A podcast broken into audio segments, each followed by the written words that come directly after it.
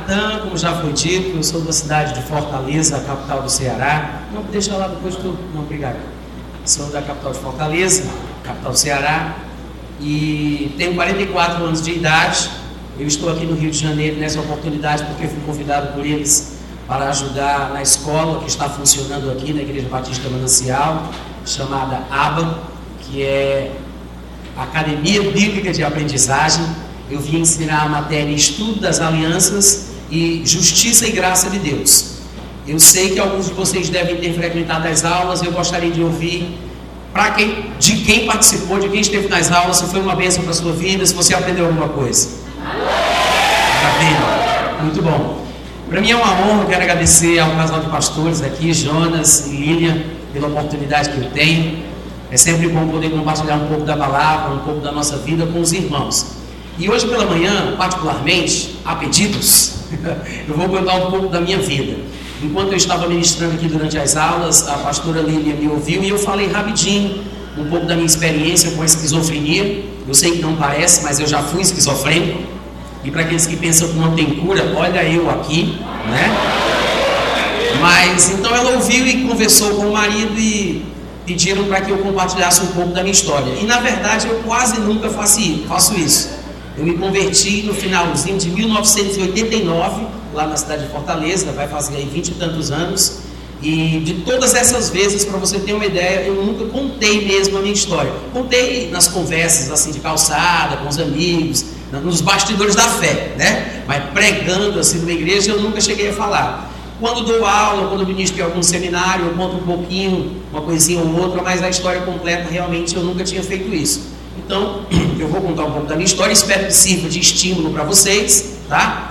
mas é a minha história, então não se escandalize, não se assuste, que eu vou contar o que aconteceu comigo. Quando eu tinha mais ou menos, sei lá, uns 16, 17 anos, e foi um pouco antes de eu ter tido aquele surto psicótico que me levou à esquizofrenia e me deixou internado no manicômio por um determinado tempo, eu já tinha muita sede das coisas de Deus. Eu não era crente, não era evangélico, na verdade não era religioso de forma alguma como um bom brasileiro, tinha sido levado à Igreja Católica, tinha passado pelo catecismo, todo aquele procedimento que a gente conhece bem, né? e eu tinha aquela noção religiosa do cristianismo e da Bíblia, mas para mim era muito parecido com as histórias da Disney, é como se fosse uma lenda, uma fantasia, não tinha um, um valor real. E à medida que eu ia entrando na adolescência, eu comecei a querer descobrir o mundo normal, acontecimento que se passa por todos nós, né? À medida que o nosso corpo vai se desenvolvendo, a gente vai querer descobrir as coisas da vida. E eu pensava muito. O que mais me instigava era querer saber por que, que eu existia eu, eu não consigo lembrar a idade, mas desde muito novinho, muito pequenininho, eu ficava olhando para o céu, olhando para as estrelas e pensando de onde eu tinha vindo, para onde é que eu ia, se Deus estava me assistindo, como eu assistia as novelas na televisão, se quando eu morresse eu ia voltar a não ser nada, porque eu não lembrava de ter sido alguma coisa antes de nascer. Imagina, um garoto com 15 anos de idade pensando essas loucuras, só podia dar em esquizofrenia mesmo, né? De qualquer forma, e buscando, buscando, eu quando tinha mais ou menos lá os 17, por aí, 16, 17 ou 18, não sei direito, mas eu conheci um cantor chamado Raul Santos Seixas. Quem já ouviu falar do Raul Seixas aqui? Raul Seixas, né? Então, até hoje as músicas deles tocam nas rádios, o pessoal conhece, está por aí na internet, no Spotify, no Deezer, em todos os aplicativos que hoje em dia a gente tem nos celulares. E Naquela época eu ouvia cantar e aquilo me chamou a atenção, porque eu percebi que o Raul Seixas cantava coisas sobre as quais eu pensava. Falava sobre a vida, falava sobre os valores desta vida, ele falava sobre Deus, falava sobre o inferno, falava de Satanás. E eu disse: Isso é música religiosa? Ou é música mesmo normal? Porque ele não cantava sobre a, a dor de ter levado um chifre, da mulher ter deixado ele, aquelas coisas que a gente ficava ouvindo direto, que todo mundo canta. Disse, ele só fala de Deus, só fala da vida, só fala da morte, fala do inferno. Disse, cara, eu vou ouvir. À medida que eu fui ouvindo, ele conseguiu me fisgar. Na verdade, por trás do Raul Seixas, né, nós sabíamos que havia uma influência diabólica, e eu não sabia naquela ocasião, mas aquilo me chamou muita atenção. E eu ouvia as músicas do Raul como se fosse uma espécie de ritual religioso. Eu chorava, eu planteava, é como se eu estivesse orando a esse ser superior que talvez estivesse me ouvindo. Porque as músicas do Raul, elas apelam para esse tipo de sentimento. Inclusive, em uma delas, no CD, naquela época LP Mata Virgem, ele, ele compôs e gravaram uma música chamada Judas. Olha o nome da música, Judas Iscariotes, o Judas da nossa Bíblia, né? E na música com, começava uma voz dizendo assim: Ei, quem é você? Um demônio, né? Como se fosse um demônio. Vamos, responda. Aí Judas, que iria ser o cantor daquela música, dizia: Eu sou Judas. Com aquela voz bem aveludada, bem. Ele dizia que era parte de um plano secreto, amigo fiel de Jesus, que foi escolhido por ele para pregá-lo na cruz. Cristo morreu como um homem, o mártir da salvação, deixando para mim, isso Judas cantando, tá gente? Deixando para mim o sinal da traição. É porque lá em cima, lá na beira da piscina, olhando os simples mortais, nas alturas, fazem escrituras e nunca nos perguntam se é pouco ou demais. Mas se, Judas diz: se eu não tivesse traído, teria morrido cercado de luz, porque fazia parte dos doze apóstolos. Mas o mundo hoje então não teria a marca sagrada da cruz. E para provar que me amava, ele diz, né? Pediu outro gesto de amor, pediu que o traísse com beijo, que minha boca então marcou mais. Eita Deus, demônio puro. Ele fala, mas é que lá em cima, lá na beira da piscina, olhando os simples mortais, nas alturas, fazem escrituras e nunca nos perguntam se é pouco ou demais. Gente, é profundo. Não vem dizer para mim que é uma coisa é, é, superficial e facinho de se resolver, porque não é não. Muito crente, gente boa dentro da igreja, dizimista, falador de línguas, se enrolaria com a música dessa não teria respostas, não saberia o que dizer, poderia ficar até em parafuso com a sua fé. Porque o grande problema é esse: a gente não saber, na época eu não sabia, primeiro, se Deus existia, e se Ele existisse, o que Ele queria comigo, e se tudo que eu vivia era consequência do que Ele determinava. Então, a ideia dessa predestinação, o determinismo, essa predestinação fatalista de que não importa o que você faça, tudo que você faz, você faz porque Deus quis que você fizesse, foi o que me incomodou. Eu não era crente, não era religioso, mas eu poderia ser chamado de um inquiridor deste século, né? meio filósofo assim, pensando sobre as coisas da vida, e isso me angustiava. Será que depois que eu morrer, eu vou voltar a ser o que eu não era antes de ter nascido? Será que vai ser esse nada absoluto para dentro do infinito?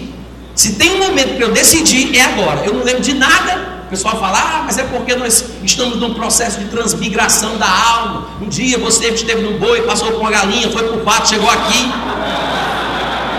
O espiritismo brasileiro, ele não acredita na transmigração da alma de animais, né, para seres humanos ou de seres humanos para animais. Mas o espiritismo, que é mais antigo do que o brasileiro, que é o hindu, lá da Índia, ele realmente acredita que todos os seres existentes, tanto os animados como os inanimados, até as pedras, o mar, o vento, o fogo, são seres vivos. A filosofia hindu prega isso, e os espíritos que dão vida a estas coisas transmigram de um corpo para outro. E Raul Seixas, não sabia eu naquela época, ele tinha na verdade sido influenciado pela filosofia hindu. E estudando a música do Raul, estudando a vida do Raul, eu descobri que ele tinha lido um livro sagrado hinduísta chamado Bhagavad Gita. Essa, essa frase, Bhagavad Gita, é, é, é uma frase em sânscrito, que é a língua sagrada dos hindus, e em português seria mais ou menos como o canto do Senhor. Inclusive, Raul Seixas, juntamente com Paulo Coelho, pegou, pegaram a última folha, uma poesia da última folha do livro Bhagavad Gita, que são os Vedas sagrados hindus, para a gente assim, a grosso modo, é como se fosse a Bíblia deles, o grande livro sagrado do, do hinduísmo. Então eles pegaram a última folha do Bhagavad Gita, que é uma conversa entre Krishna e Arjuna, e aí eles é, musicaram aquela parte. Inclusive a música ficou bem popular e o nome da música é Gita, que é um dos trechos do nome do livro, Bhagavad Gita. Então, Gita, lembra daquela música quando ele diz: Eu que já andei pelos quatro cantos do mundo procurando? Foi justamente num sonho que Deus me falou. Aí Deus diz para ele: Às vezes você me pergunta por que eu sou tão calado. ah, gente, que coisa engraçada. Isso é Deus falando, viu? Agora você imagina uma pessoa que não tem noção nenhuma das coisas de Deus, das coisas da Bíblia, se envolver com a influência dessa, porque é profundo. Quando você ouvir da próxima vez, se você parar para pensar, você vai ver que ele consegue envolver emocionalmente, filosoficamente, intelectualmente, uma pessoa realmente interessada em descobrir o segredo da vida. Ele só canta sobre isso, só fala sobre isso. Então, ele era muito sarcástico nas, nas colocações dele, muito irônico, muitíssimo inteligente e, e, divinamente inspirado, não, profundamente inspirado. Pelo outro lado, pelo sapricó, né? Por Deus, não. Pelo coisa ruim. Às vezes a gente que é pregador se atrapalha, né? Aí eu vou dizer, e o Bhagavad Gita diz, e a Bíblia diz, não é a Bíblia. Então ele não era divinamente inspirado, ainda que muita gente pense, porque nas canções dele ele fala sobre Deus. Mas uma coisa não tem nada a ver com a outra. De vez em quando alguns evangélicos têm a mania de cantar. Tem a fé em Deus, tem a fé na vida, né? Você tem dois pés para cruzar a ponte que é que ele está falando ali? Ele está falando que enquanto o ser humano estiver vivo, ele tem a oportunidade de crescer espiritualmente a ponto de se desprender do seu corpo, saindo pelo alento vital que está na sua fronte e voltar para Deus no nirvana, antes que ele morra. Ou seja, você está vivo, então você tem dois pés para cruzar a ponte. Está falando sobre isso.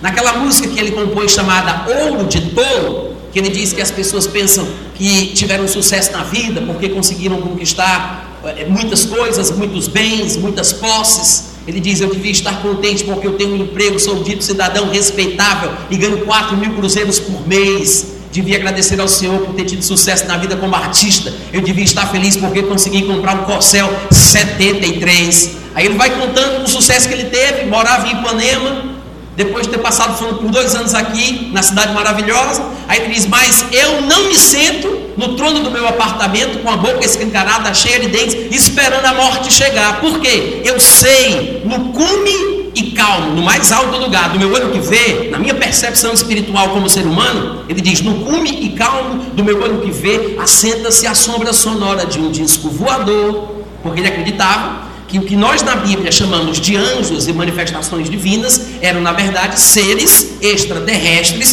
que tinham tentado se comunicar com o homem falando sobre as coisas da vida. Então ele dizia: longe das cercas embandeiradas que separam quintais, no cume calmo do meu olho que vê. O que é longe das cercas embandeiradas que separam quintais na filosofia raul seixista? Significa longe da barreira das dimensões. É a mesma história de você ter dois pés para cruzar a ponte.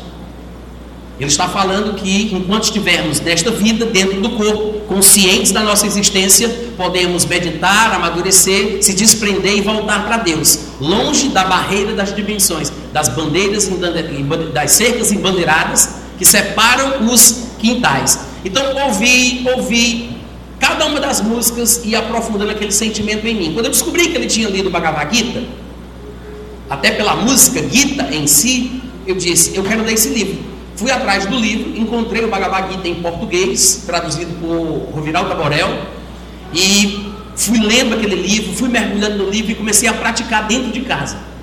Nessa altura do campeonato, eu surfo desde os 13 anos de idade. Eu sou da cidade de Fortaleza, e surfo desde os 13 anos de idade. Infelizmente, quando a pessoa entra no surf, se ela não for bem orientada, ainda mais novo como eu entrei, ela acaba se envolvendo com alguns valores do mundo do surf que não são saudáveis. Eu comecei a usar droga, a fumar maconha. Inclusive, durante esse período que eu comecei a ler o livro Bhagavad Gita, eu tinha uma pequena plantação de maconha no quintal da minha casa, era para consumo próprio, não era para tráfico, amém? Mas.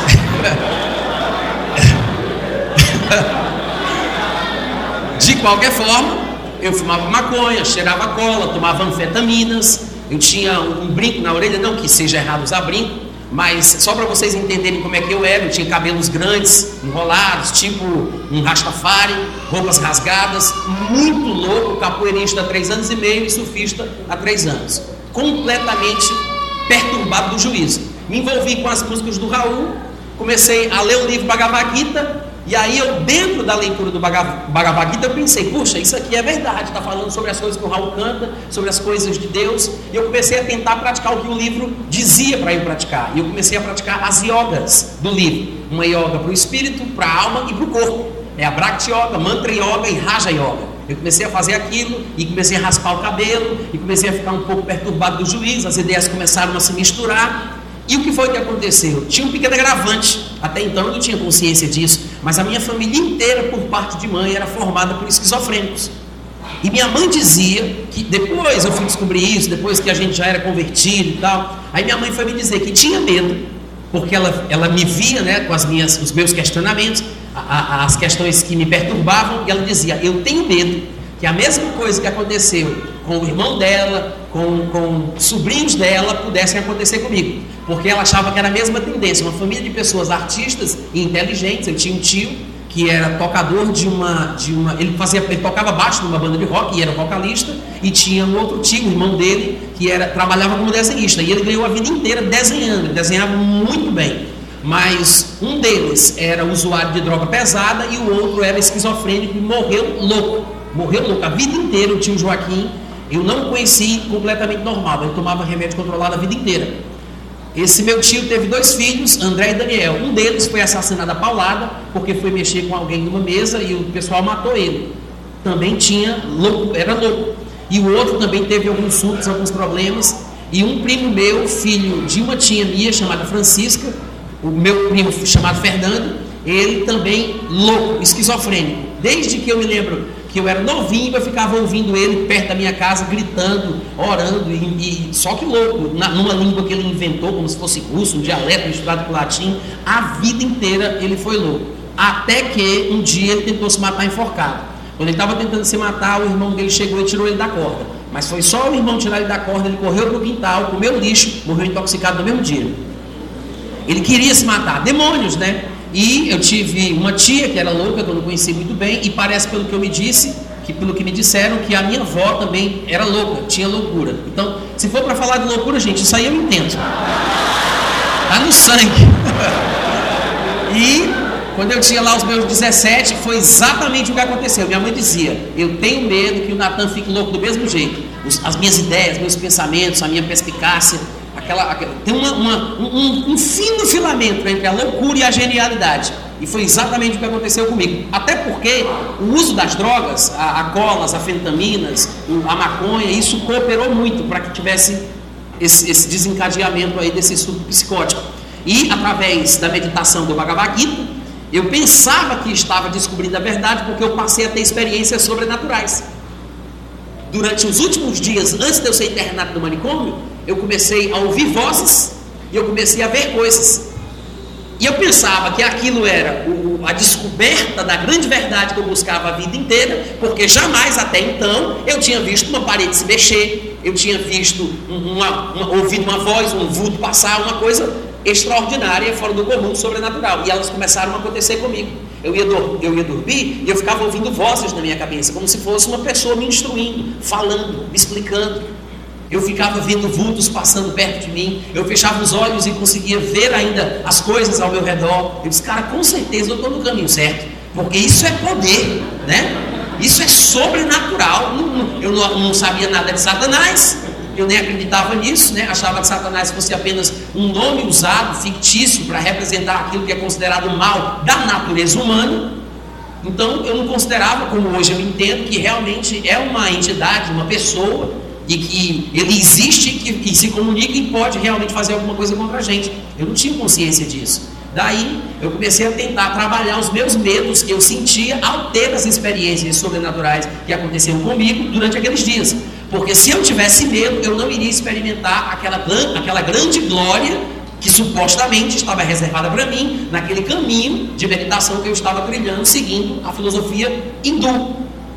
Daí a pouco eu via bodes falando comigo, bode, ele falava comigo e eu respondia. A loucura é exatamente isso. Se você já viu uma pessoa esquizofrênica, eu não sei porque eu sei que existem vários tipos de loucuras, né? Tem vários tipos de diagnósticos. O meu tipo de loucura, e é por isso que eu digo que era esquizofrenia, é porque eu via seres que não existiam. Se nós estivéssemos aqui, por exemplo, aqui essas quatro pessoas, e eu estivesse aqui conversando com eles, eu falava com todo mundo, porque eu sabia que os dois dedos não era verdadeiro. Mas eu não sei quem é, aí eu falo com os quatro. Não é hoje não, gente. Eu sei que eu falei, é, era assim, desculpa, tá? Não se assusta. Era assim. Então, é, eu falava com o poste porque o poste falava comigo, eu falava com o bode porque o bode falava comigo, eu falava com os livros, com as embalagens, os rótulos do, dos produtos que eu comia, porque tinha uma mensagem ali para mim. Então eu estava realmente ficando louco. Mas a loucura é isso, é uma realidade que a pessoa vive. Ninguém vê, ninguém ouve, mas a pessoa vê, a pessoa ouve.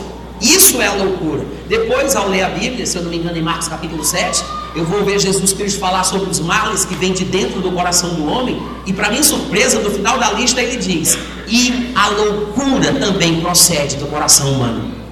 Ou seja, eu nunca imaginava que pudesse ser produto da minha imaginação, que pudesse ser uma coisa espiritual que podia partir de dentro de mim. Eu sei que todo tipo de problema que nós enfrentamos, assim como coisas boas também, elas têm um envolvimento em cada uma das partes que constituem o nosso ser. Aprendemos pela Bíblia que somos um espírito, temos uma alma e habitamos num corpo. Em 1 Tessalonicenses 5, 23, está escrito que o Deus da paz vos santifique em tudo, e todo o vosso espírito, alma e corpo sejam conservados íntegros e irrepreensíveis para a vida de nosso Senhor e Salvador Jesus Cristo. Então, qualquer tipo de coisa que você viva, você vai viver nas três dimensões. É por isso que algumas patologias cerebrais, elas têm um paralelo no mundo espiritual e vice-versa, né? Se, se uma pessoa sofreu um traumatismo, um traumatismo craniano e alguma parte do seu córtex cerebral for danificada, funções motoras serão prejudicadas, mas a pessoa também vai perder a capacidade de raciocinar, de se abstrair, de meditar, a sua parte intelectual e emocional pode ser afetada. Então, há uma ligação do corpo com o espírito e do espírito com o corpo. O que acontece é que à medida que eu ia meditando, me aprofundando, a minha irmã começou a ficar com medo de mim. Eu tenho uma irmã por parte de pai e mãe, e tenho outra irmã, produção independente do meu pai. Mas a minha irmã que morava comigo começou a se assustar. Ela ficava vendo o meu comportamento, eu raspei o cabelo, gostava daquele cabelão grande, eu era muito doido, tá, maconheiro, gostava de usar o cabelo, e cantar, e aquela loucura. E minha irmã disse: Natan está ficando estranho, né? Raspando o cabelo, mudando o comportamento. Tinha parado de fumar maconha, porque eu não podia me dar ao luxo de experimentar prazeres nesta vida, porque o hinduísmo ensina que se um dia que estiver alegre, é como um pêndulo, eu vou descer e vou ficar triste. Se um dia eu estiver amando, um dia eu vou odiar. Então, para eu não ficar nessa gangorra, desse pêndulo de emoções, nas minhas experiências da vida, eu deveria me neutralizar. E é disso que consiste a meditação oriental, diferentemente da meditação cristã.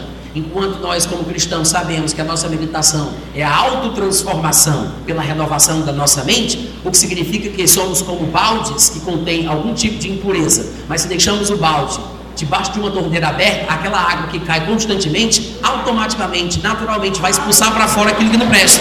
Então, a meditação cristã é você encher seus pensamentos dos pensamentos de Deus. A meditação oriental é diferente, é você esvaziar os pensamentos que você tem e adquiriu através da sua vida. Então, olha que loucura. Em vez de eu renovar meu entendimento, como hoje eu sei que eu deveria ter feito, eu estava tentando me esvaziar de ideias, sentimentos e pensamentos que eu tinha, para não correr o risco de ficar refém desse tipo de desequilíbrio. Umas vezes eu estava alegre, outras vezes eu estava triste. No momento eu estava é, amando, no outro momento eu estava odiando, me sentindo bem, me sentindo mal. Então eu tinha que me neutralizar, me esvaziar através dessa meditação, para poder, quando estivesse nessa função neutra da vida, eu então alcançar o nirvana, que é o estado de perfeição. Eu seria um Brahmani iluminado. Olha a besteira. Eu seria um Brahmani iluminado e aí eu voltaria para dentro de Deus sem precisar de mais dois ou três ciclos de reencarnações. Então a minha esperança era cruzar a ponte né? Como dizia o Raul Seixas, porque, é, como ele dizia, longe das cercas embanderadas que separam quintais, no come calmo do meu olho que vê, assenta-se a sombra sonora de um disco voador. Então estava ali eu, como vetor naquele quarto, tentando uma transmutação. Só música do Raul. Se a gente fizesse um estudo, eu tenho um sonho, um dia, tinha uma música do Raul Seixas, é, só quem vai saber disso aqui são as pessoas que nasceram de Sacha para lá. Sasha é a filha da Xuxa. Quem nasceu de, de Sasha para cá não vai saber, mas tinha um cara que na televisão se chamava Flávio Cavalcante. Eu não sei, vou nem perguntar quem foi que viu isso. Mas tinha um cara chamado Flávio Cavalcante que ele era tipo um crítico, um comentarista bem contundente. E chegou um momento que ele começou a criticar os LPs de Raul Seixas. E ele pegava os LPs do Raul Seixas, quebrava assim na televisão e dizia: Isso é uma porcaria, isso não vale nada, isso é um profeta do Apocalipse. Aí Raul Seixas pegou aquela frase dele e aí disse: Vou fazer uma música. Aí escreveu uma música chamada As Aventuras de Raul Seixas na cidade de Thor. Aí na música ele diz: Quando eu compus Tesouro de Tolo, uns imbecis me chamaram de profeta do Apocalipse. Mas eles só vão entender o que eu falei no esperado dia do eclipse. Aquela coisa bem. Ele misturava o baiano com o rock, né? Só que o que Raul Seixas queria dizer é o seguinte: um dia as pessoas saberão que o que eu canto tem sentido. O esperado dia do eclipse. Só que hoje eu sei o que Raul Seixas pensava que sabia. Eu sei. Hoje eu conheço a verdade. E eu tenho um desejo no meu coração de um dia pegar uma turma, uma banda de crentes, bem doida, bem corajosa, para no aniversário de morte do Raul Seixas, a gente ir para um auditório de uma universidade e fazer um show cover do Raul, o esperado dia do eclipse. Para poder dizer o que ele falava, cantar as músicas e pregar. Hoje a gente sai de lá, né? Assassinato, apedrejado, mas olha o tamanho do galardão. Apedrejado ou as pessoas vão se converter. Porque pregar com a música do Raul Seixas é comigo mesmo. Então eu tenho esse desejo, eu tenho esse sonho. Mas, ouvindo as músicas do Raul, me envolvendo, praticando agora a, a filosofia e a religião hinduísta, comecei a pensar que estava tendo um encontro com Deus, achando que estava no caminho certo, e eu não, não me atinava para a situação da minha família em relação à esquizofrenia, e de fato eu já estava num certo estágio da loucura, quando eu comecei a ter experiências mais profundas. E numa determinada noite, eu estava deitado eu não conseguia dormir e eu comecei a sentir a minha testa mexendo como se fosse uma borracha. Eu tinha aprendido que exatamente nesse lugar, sabe aquele lugarzinho, como é que vocês chamam aqui no Rio de Janeiro, quando a criança nasce, que fica molinha aqui? Molinha moleira, né? Era só ter adivinhado. Então, aquela moleira, porque é molinho, é o alento vital, ou seja, é um lugar pelo qual o espírito entra no corpo e o espírito sai do corpo. É um dos chakras mais importantes do corpo, do corpo humano, de acordo com a filosofia hinduísta. Então, eu sentia a minha testa fazendo assim, mexendo. Eu passava a mão para ver se estava mole mesmo, mas eu sentia ela dura. Mas eu sentia a minha testa fazendo assim. Eu disse, cara, o que é isso? Aí eu ficava pegando e não conseguia saber o que era. Aí eu me levantei, Fui andando no corredor, só que quando eu passei pelo corredor, uma coisa estranha aconteceu. Antes de eu chegar no corredor, eu saí do quarto da gente, que era o meu quarto da minha irmã, e tinha o quarto da minha mãe. Eu passava pelo quarto da minha mãe, depois virava num corredor e ia até a sala de janta, e mais para trás tinha a cozinha. Quando eu saí para o quarto, que eu passava pelo quarto da minha mãe, que ela gostava de dormir de rede, a, a rede da minha mãe, que deveria estar assim, né, com o peso dela, ela começou a fazer assim, ó. A rede. Zum, zum. E eu senti aquele arrepio, aquela coisa quente, como se um demônio de dois metros e meio de altura chegasse no meu cangote e fizesse. Eu, aquele calor, aquela coisa. Aí eu senti no meu espírito. Olha só, eu senti. Eu devo encarar as descobertas que estão vindo pela frente. Isso aqui é só um degrau. Tem coisa mais profunda se aproximando. Ou você enfrenta e passa por isso, ou então você não vai ver o que tem para frente. Aí eu me aproximei da rede, coloquei a mão na rede, aí voltou ao normal. Aí ficou parado. Aí eu disse: venci essa etapa. Venci aquele medo. Aí saí andando no corredor. Quando eu passei pelo corredor, aí eu me vi andando. De repente, meu corpo foi para frente e eu fiquei para trás, desencaixada a sensação. Mais ou menos quando, como, mais ou menos como quando você sonha, que você se vê no sonho. Né? É você, a sensação é sua, mas você se vendo é uma coisa estranha. Só que eu não estava dormindo, eu estava acordado vendo com esses meus olhos abertos, com esses olhos que a terra há de comer, se Jesus não voltar antes, né? Mas eu fui andando no corredor e eu me via andando. E o corredor, ele balançava assim, suavemente, como se estivesse suspenso no ar. E o meu corpo indo e eu chegando depois do meu corpo. Aí eu fui até o banheiro para olhar o que estava acontecendo na minha testa. Eu toquei no interruptor, a luz se acendeu. Gente, quando eu olhei para o espelho, eu vi um olho na vertical, não era assim, na horizontal. Que foi, gente? não era assim na horizontal como esses dois, era na vertical, é tipo, um, era verde ou era azul, era uma cor diferente, mas era na vertical.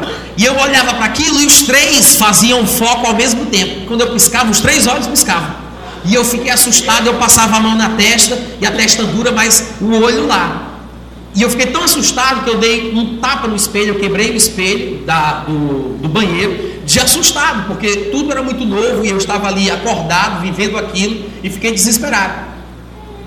Voltei para o meu quarto tentando dormir. Nesse momento, e durante todo o processo de loucura que eu passei, que foi um processo relativamente longo, não só nesse momento do surto, mas também depois que eu fui para o manicômio, que eu fui amarrado em cama de cimento, fui internado, depois que eu saí e ainda passei um longo período tomando remédio controlado, eu tenho consciência de tudo que eu fiz, do que eu falei, do que eu senti. Hoje eu tenho uma visão, claro, correta do que acontecia. Mas eu me lembro qual era a minha interpretação na época do que estava acontecendo. Tenho consciência de tudo. Apenas dois momentos muito específicos, bem pontuais, eu não lembro de nada. Na verdade, só sei do que aconteceu porque minha irmã e minha mãe, que depois se converteram também, né, é, vieram me contar. Minha irmã disse que nesse momento da noite, quando eu voltei para lá, eu cheguei para ela, isso eu não me lembro, são relatos da minha irmã. Ela disse que eu cheguei para ela, cutuquei ela assim no quarto, aí ela olhou para mim e eu fiz.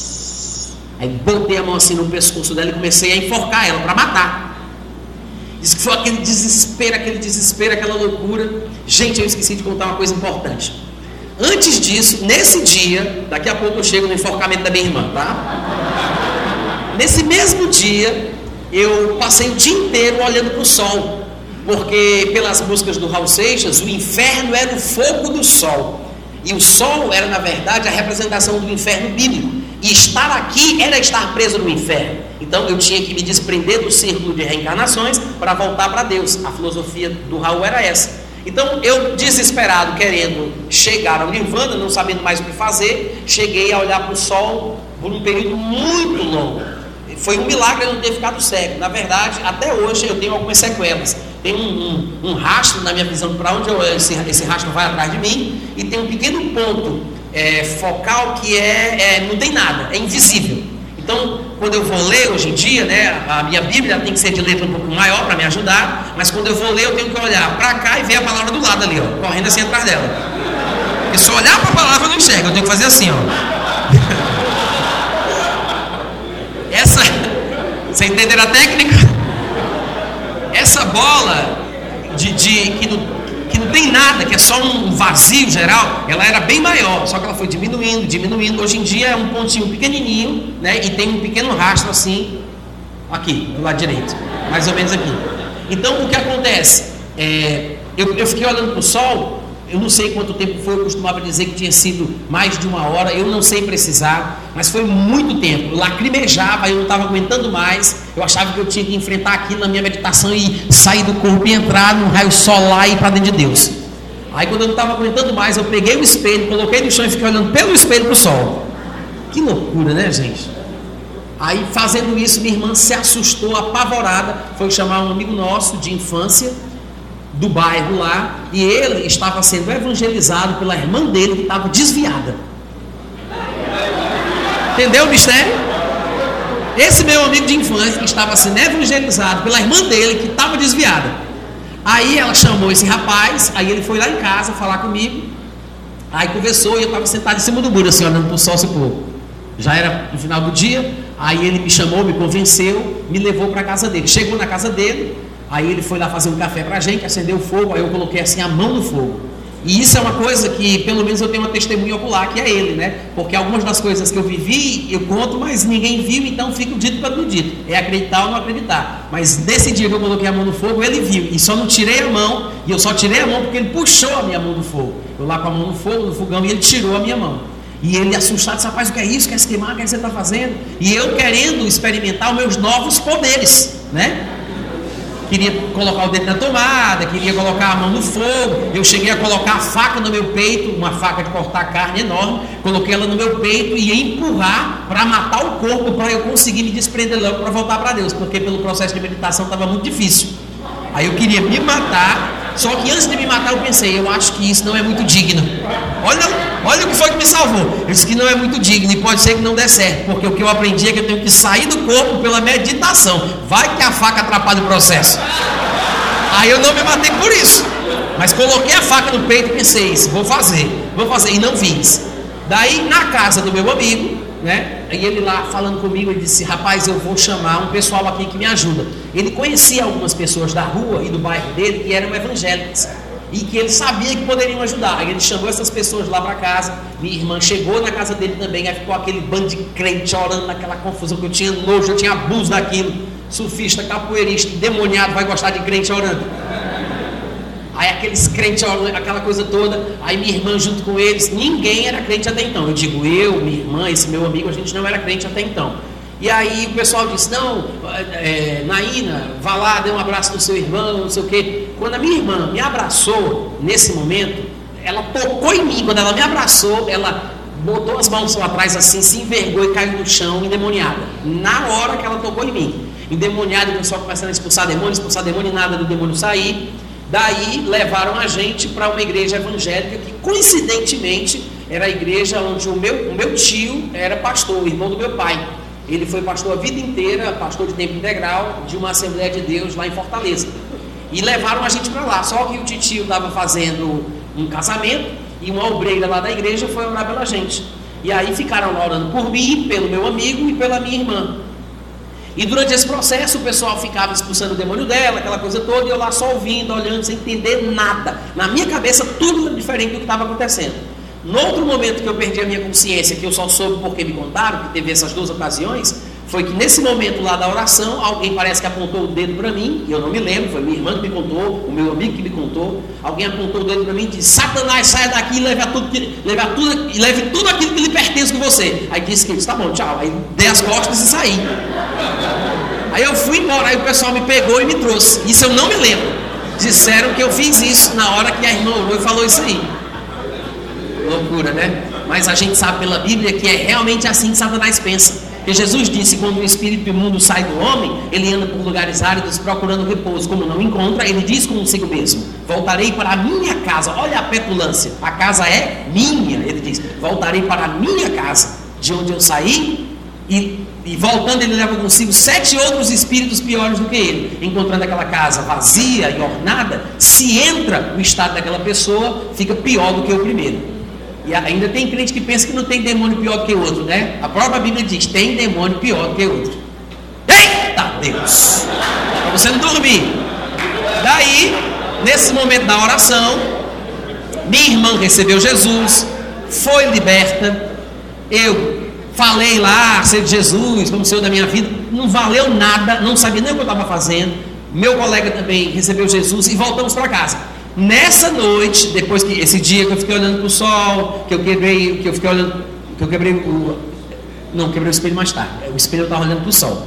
Aí fui lá, aquela coisa toda, minha irmã já era crente, voltamos para casa. Nessa noite foi que aconteceu esse processo da testa, que eu fui até lá, quebrei o espelho da, do, do, banheiro e voltei e tentei matá-lo enforcado, tá? Então foi, foi a, a, a ordem cronológica dos acontecimentos é essa. Daí, eu não me lembro dessa parte, foi ela e mamãe que me contaram. Diz ela que eu pedi para ela ficar em silêncio e comecei a enforcá-la no pescoço. E ela começou a se bater na cama, desesperada, porque, segundo o que ela disse, eu, eu coloquei força para matar mesmo. Minha mãe, desesperada, correu, né? Como já sabia do que estava acontecendo comigo. Eu tinha ido na casa do meu, do meu amigo e eu estava mesmo estranho, aquela coisa. Ela correu para cima de mim. Minha mãe sempre foi muito forte, me pegou pelos braços e me puxou. Quando ela me puxou, eu também não sei disso, é relato da minha mãe e da minha, da minha irmã. Diz elas que eu comecei a bater na minha mãe, a dar tapa na minha mãe e a bater. Só que a minha irmã, como já tinha é, sido, ficado endemoniada naquela, naquela mesma tarde, naquele mesmo dia, e ela tinha sido liberta, ela diz, quando ela conta o testemunho dela, né, ela conta a versão dela, eu conto a minha, ela, o que ela viveu, o que eu vivi. Ela disse que quando ela estava endemoniada, que ouvia o pessoal falar, ela só se lembrava do que o pessoal dizia: sai daqui em nome de Jesus, você não tem direito, essa vida não te pertence, sai em nome de Jesus. Ela disse que ouviu tanto isso, que na hora que eu comecei a bater na minha mão, ela disse: eu vou repetir: sai daqui em nome de Jesus, sai daqui que essa vida não te pertence. Não tinha nenhum dia que ela era crente, não tinha nenhum dia. Aí ela, ela começou a repetir, né? Sai em nome de Jesus, sai que essa vida não te pertence. Foi quando eu voltei para mim. E eu parei, estava já a luz acesa, minha mãe aqui, minha irmã aqui, e eu olhando para as duas, sem saber o que estava acontecendo. Minha mãe, desesperada, como uma boa católica, religiosa, correu, pegou aquela Bíblia gigante, que fica aberta no Salmo 91, que Deus a tem. Aí levou lá para onde eu estava e começou a rezar. Disse: Vamos rezar o Pai Nosso. Aí eu disse: Eu não quero rezar. Disse, Vamos rezar o Pai Nosso. Eu disse: Eu não vou rezar. Aí disse: Vocês querem que eu reze? Eu disse: Vocês querem que eu reze? Achando que eu tinha poderes, né? Aí eu comecei a falar: Pai nosso que estás no céu, santificado seja o vosso nome. Quando eu disse: Venha a nós o vosso reino, quando eu disse isso, parece coisa de filme, gente, mas é verdade, eu estava lá. A minha garganta inchou e eu disse: Venha a nós o vosso reino. Uh! Aquela coisa. Uma voz que não era minha, saindo da minha garganta, e eu assustado com aquilo, Aí minha mãe começou a gritar por um vizinho, um amigo nosso, que o apelido dele era Dão. Eu não sei o nome desse homem a vida inteira. Ele me acompanhou desde que eu nasci, que eu nasci nunca soube o nome dele, acredita? Só sei que é Dão. Aí ela começou a gritar: Dão! Dão! Pedindo ajuda, porque meu pai já não morava mais com a gente, né? E todo endemoniado, todo doido, ele tem força. Lembra do que a Bíblia fala sobre os lunáticos, os, os loucos de Gadara, que eram a, a, aprisionados em grilhões, mas eles quebravam os grilhões, os grilhões todas as vezes, porque existe uma força e um poder que atua ali, né? Sobrenatural. Então a minha mãe, desesperada, sem saber o que poderia acontecer, pediu ajuda a esse nosso amigo vizinho lá, chamado Dão. Então ela começou a gritar, e nesse desespero eu me soltei delas e voltei por aquele mesmo corredorzinho que eu já tinha passado anteriormente. Só que dessa vez, quando eu fui correndo, que, que eu estava no quarto com a minha irmã, minha mãe entrou, eu acordei, estavam as duas em pé, fiquei consciente, que eu estava inconsciente durante aquele pequeno, momento ali. Quando eu voltei passando pelo quarto da minha mãe, para pegar o corredor, para voltar para a mesma sala de janta, quando eu entrei no quarto da minha mãe, que eu ia virar à esquerda, tinha um demunhão de dois metros, sei lá qual é a altura daquele bicho, grande, gigante, forte, musculoso, peitos assim, sabe? Grandes, um vermelho encarnado, quase preto, com, com é, pelos que saíam do seu peito, do seu braço, muito musculoso, que eram bem pretos e pareciam espinhos, espinhos do tamanho de um dedo. Até aqui a cintura ele era assim, musculoso, forte, com esses pelos que pareciam espinhos. A cara dele era meio achatada, meio quadriculada, não sei se era um demônio cearense, mas tinha, tinha essa cara achatada.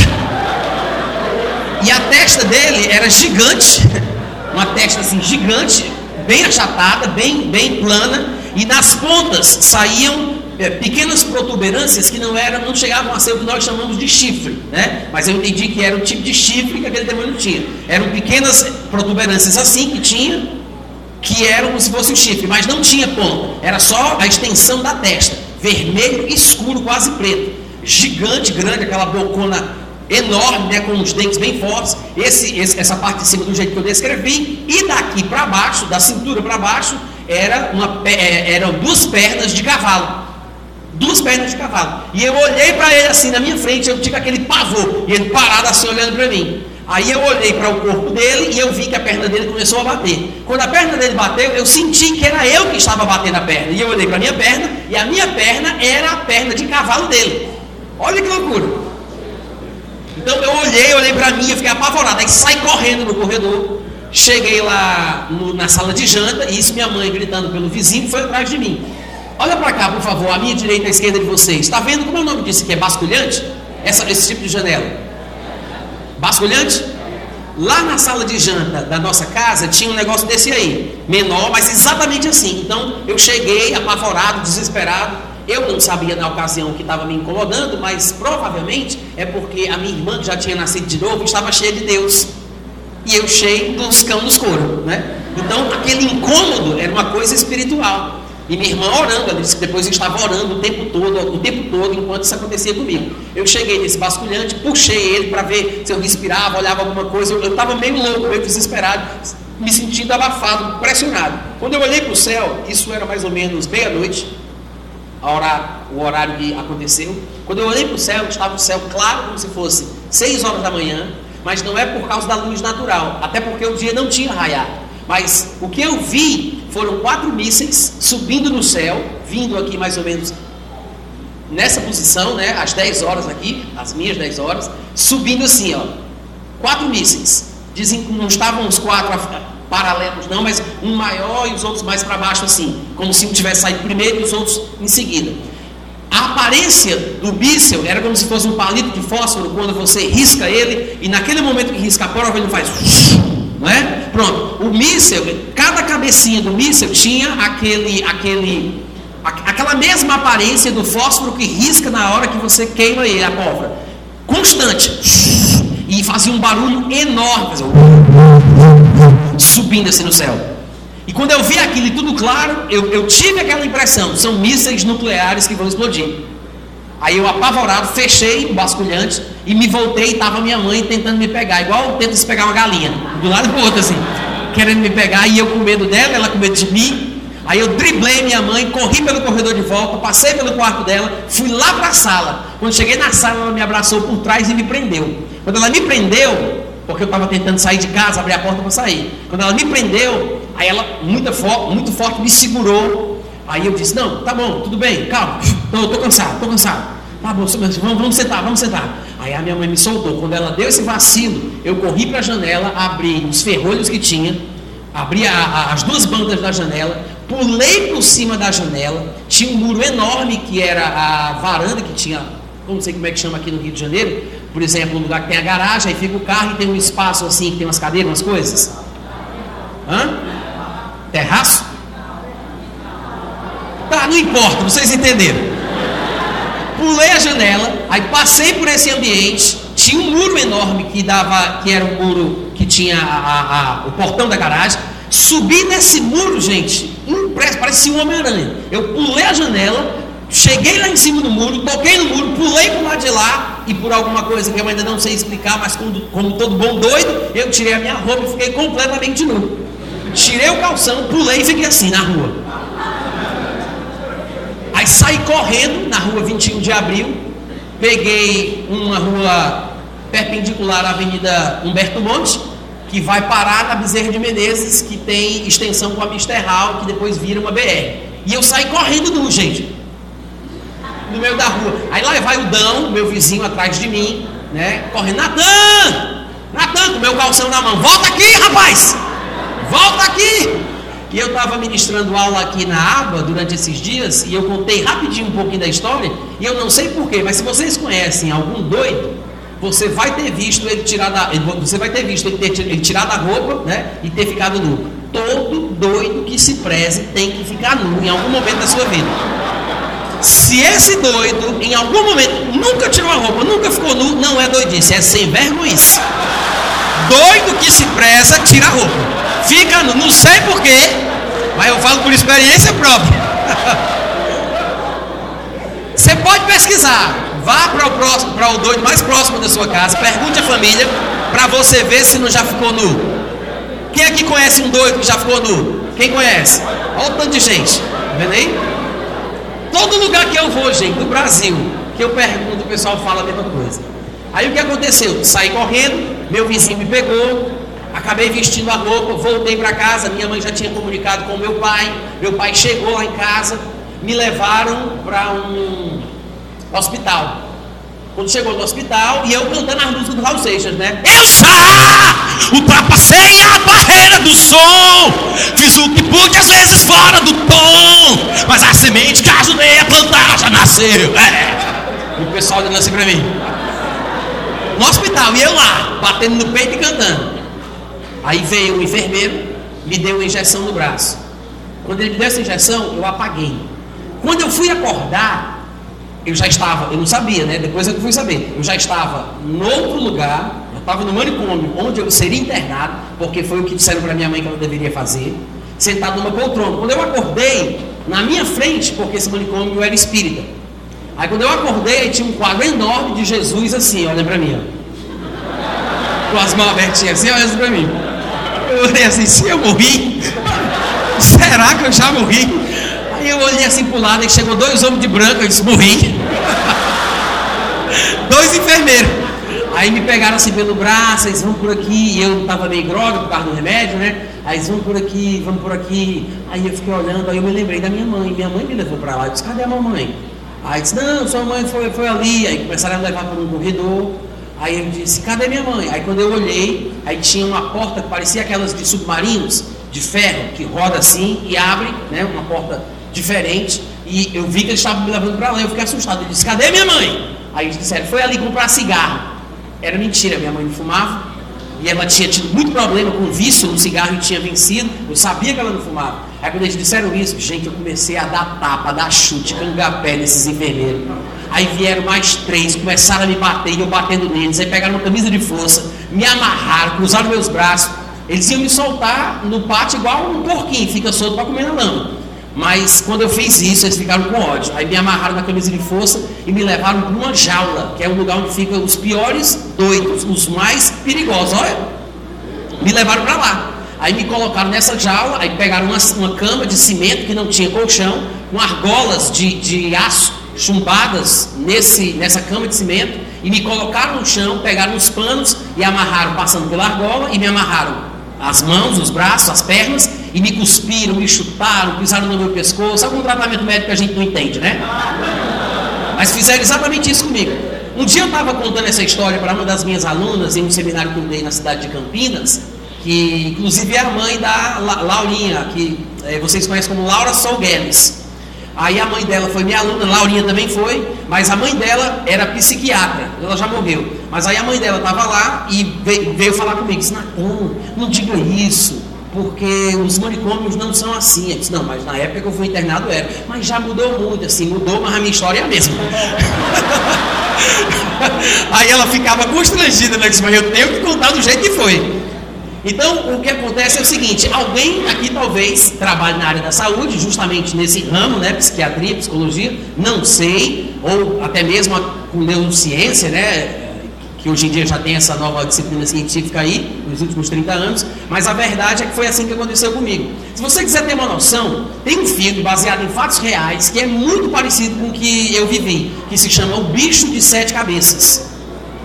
Depois vocês procuram vocês assistem. É curioso. É bem parecido com aquilo ali. Daí, fui lá, fiquei amarrado, me chutaram, me cuspiram e tudo mais. E depois veio um outro doido e me soltou, graças a Deus. Mas eu fiquei na jaula, nesse lugar, durante todo o tempo que eu fiquei no manicômio. E eles me davam remédios para eu tomar. E quando eu comecei, eu não tomava remédio, porque os outros dois me, ensinaram o esquema. Né? Você bota no canto da língua, depois do cospe. Aí eu disse, valeu.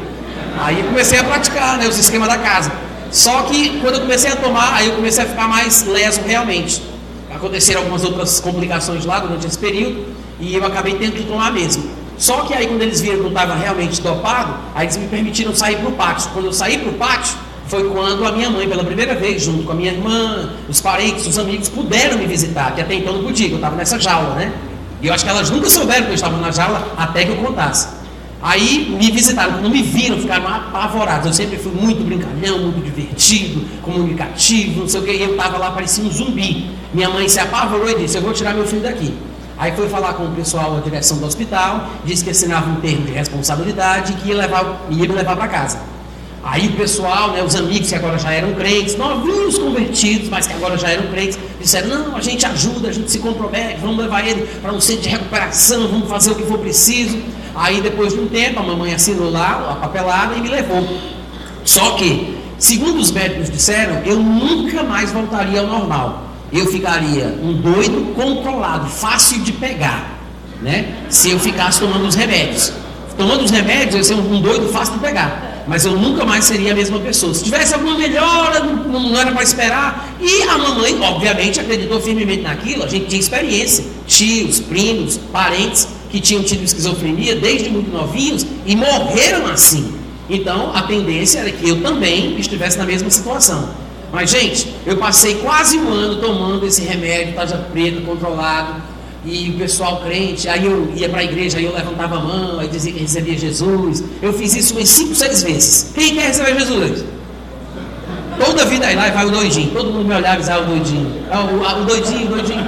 Aí eu ia, aí o pessoal da minha igreja gostava de tocar umas músicas mais animadas, né? Eu sempre gostei muito de música. Aí tinha os rocks. Aí eu ia para a igreja, aí eu virava a camisa ao avesso, aí eu deitava no chão e ficava me rebolando. Aí rolava debaixo do banco. O pessoal tinha medo de mim. Eu subia nos bancos, tinha uns quadros assim, é, de, de rios, com frases da Bíblia e tal, né? Aí eu subia assim nos bancos e ficava de copa olhando assim pro quadro. Aí o pessoal ia se afastando devagarinho. O pessoal tocando baixo, eu chegava, ficava de cobra olhando para baixo. Aí o pessoal ia se afastando para trás. O pessoal ia orar por mim, eu começava a descer, a descer, a descer. Aí me colocava no chão, o pessoal ia colocar a mão em mim, eu saía feito uma cobra. Apavorante. Fiquei assim um bom tempo. E o pessoal testemunha isso, né? Ah, quem quer receber Jesus? Lá ia eu. Mas não nasci de novo, era uma loucura da minha cabeça. Só que, né, num determinado dia eu ouvi uma fita, é, na verdade, era uma fita cassete, falando da última trombeta. E o pessoal já estava me evangelizando, orando por mim insistentemente, e eu ainda tomava meu remedinho, estava meio doido ali. E é, ouvi essa fita. E eu percebi, eu entendi que falava sobre o arrebatamento, que ele ia tirar o povo que era de Deus e que com certeza eu ia ficar, porque eu não fazia parte do povo escolhido. Aí eu fiquei desesperado, fui atrás de algum crente para pregar para mim. Aí acabaram se reunindo na casa de um amigo nosso e eles começaram a pregar. E nessa noite eu confessei Jesus com convicção. Aí eu recebi Jesus nessa noite e, e, tive uma sensação estranha. Algo mudou dentro de mim. E quando eu voltei para casa, do percurso da casa dele até a minha, eu senti como se eu estivesse levitando, uma sensação física, como se eu estivesse levitando. E eu comecei a ler a Bíblia. Quando eu comecei a ler a Bíblia, eu comecei a ter revelações. Só que as minhas revelações não eram nada mais, nada menos do que conversa de doido. Então eu chegava na igreja e eu dizia, rapaz, eu tive uma revelação aqui em Gênesis. Aí eu ia contar ao pessoal, gente, segura o Natan.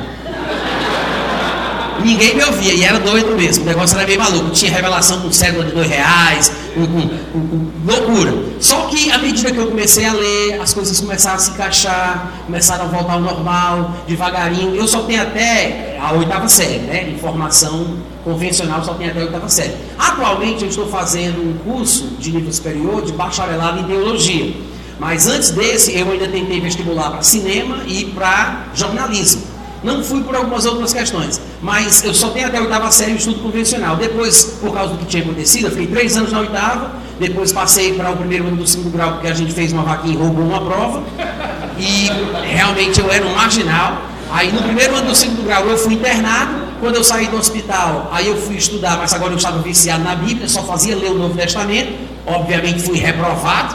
Aí depois eu fui é, é, servir o exército, no décimo agrupamento de artilharia de campanha na cidade de Fortaleza. Quando eu saí desse negócio, então já era tarde demais. Acabou que posteriormente foi que eu comecei a querer entender a Bíblia e eu não entendi o que estava escrito. Eu chegava lá e dizia chocarris. Eu só tinha até o oitava série, só falava giro e palavrão. Eu disse, o que é chocarris? Aí tinha parvoís. Eu disse, o que é parvoís? Aí eu não sabia de nada, eu tinha que olhar o dicionário. Aí eu pegava o dicionário, novinho convertido, quase esquizofrênico ainda. Aí eu olhava o dicionário e tinha SUBJ ponto. ADJ ponto. Eu disse, o que é isso? Aí botava lá na frente do dicionário e dizia SUBJ é substantivo. ADJ é adjetivo. Eu disse, o que é adjetivo? Aí eu pegava um glossário de português e ia ler. Gente, diante de Deus, eu tive que fazer isso para entender as coisas mais básicas. Mas sabe o que aconteceu? Isso foi me treinando, foi me treinando a, a aprender.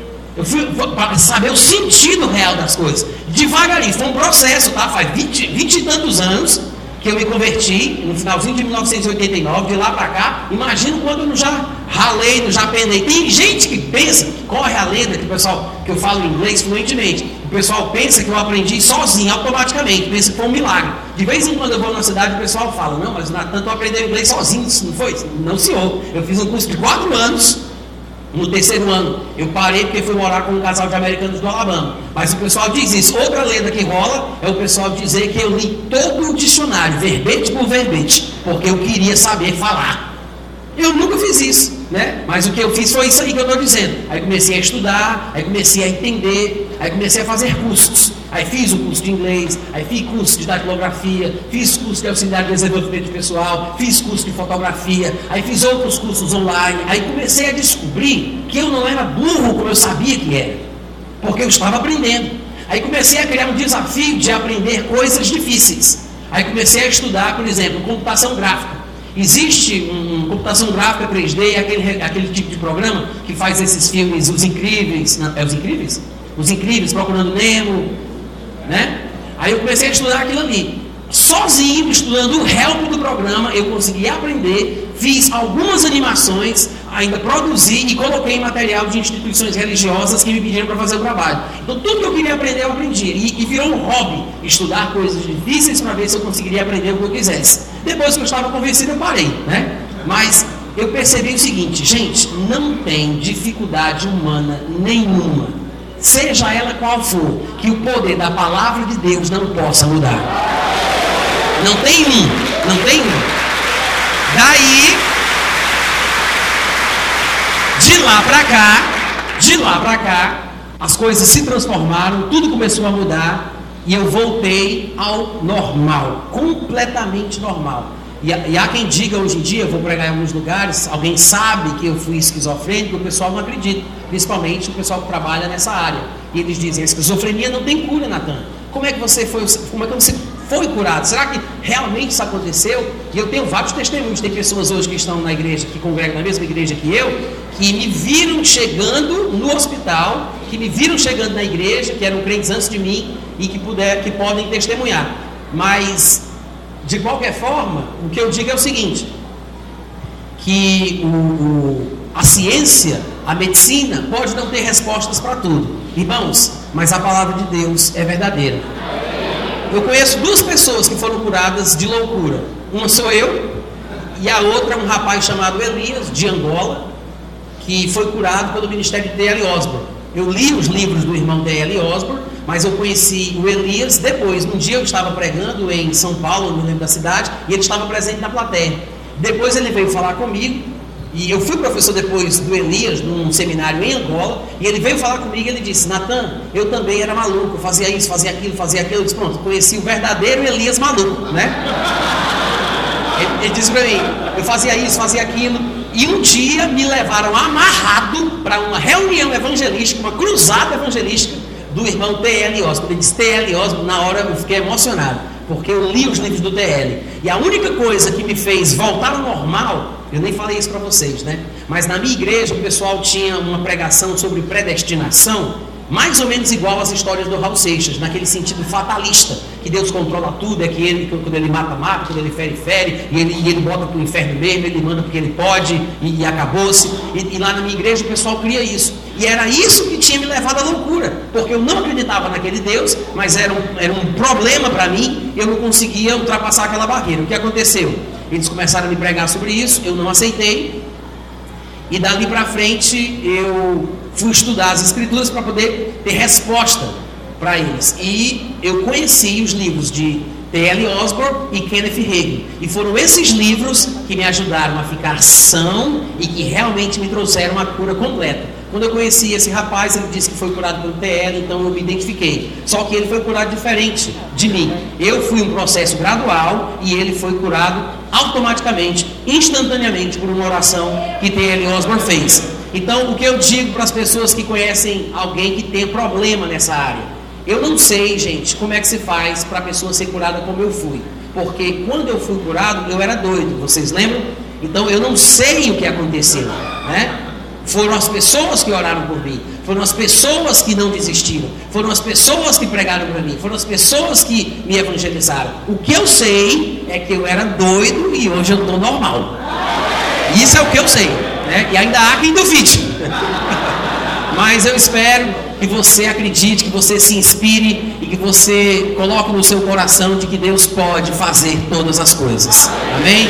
Então, gente, foi um prazer ter estado aqui. Eu espero que você tenha sido abençoado. Eu quero dizer que eu tenho um site, é o meu nome, natanrufino.com.br, tá? Lá tem muito texto, muito áudio, muito vídeo. O material é quase todo de graça. As únicas coisas vendidas no meu site são livros. Eu trouxe alguns livros meus, eu tenho cinco livros publicados. Alguns deles estão ali atrás com a Luísa. Então vocês podem procurar e investir na vida de vocês com material que vem do céu. Muito obrigado pelo carinho, um abraço, até a próxima vez.